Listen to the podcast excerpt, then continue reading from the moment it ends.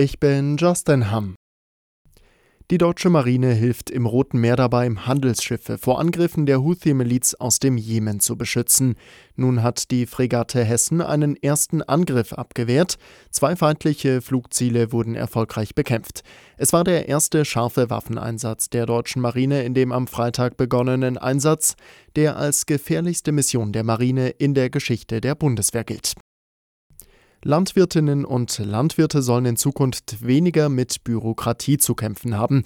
Das hat Kanzler Scholz bei einem Bürgergespräch in Baden-Württemberg versprochen. Wer Geld vom Staat will, muss weiterhin Formulare ausfüllen, so der Kanzler. Aber es soll weniger Pflichten geben, etwas zu dokumentieren und generell weniger Vorschriften.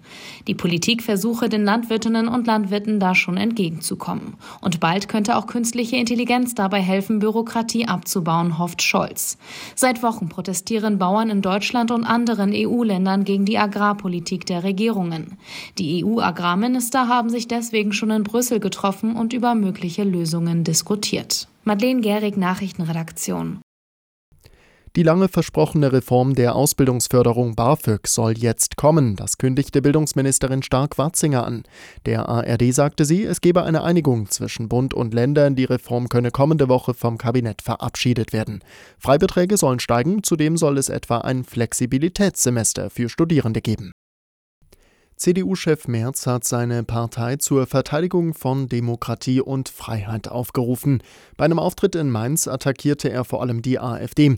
Das sei nicht die Alternative für Deutschland, sondern der Abstieg für Deutschland, so Merz. Er betonte, Deutschland werde mehr für seine Freiheit tun müssen. Dazu gehöre eine hohe Toleranz gegenüber anderen Meinungen. Bei mehreren Regionalveranstaltungen will die CDU ihr neues Grundsatzprogramm mit der Basis diskutieren. Bisher in der Oberpfalz stationierte Bundeswehrsoldaten sollen künftig in Litauen Dienst tun. Dort werden die EU-Außengrenzen verteidigt. Verteidigungsminister Pistorius wird die betroffenen Standorte Weiden und Oberfichtach heute besuchen. Das in Oberfichtach stationierte Panzergrenadierbataillon ist für die Verlegung nach Litauen vorgesehen. Dafür soll das Artilleriebataillon von Weiden ins benachbarte Oberfichtach wechseln.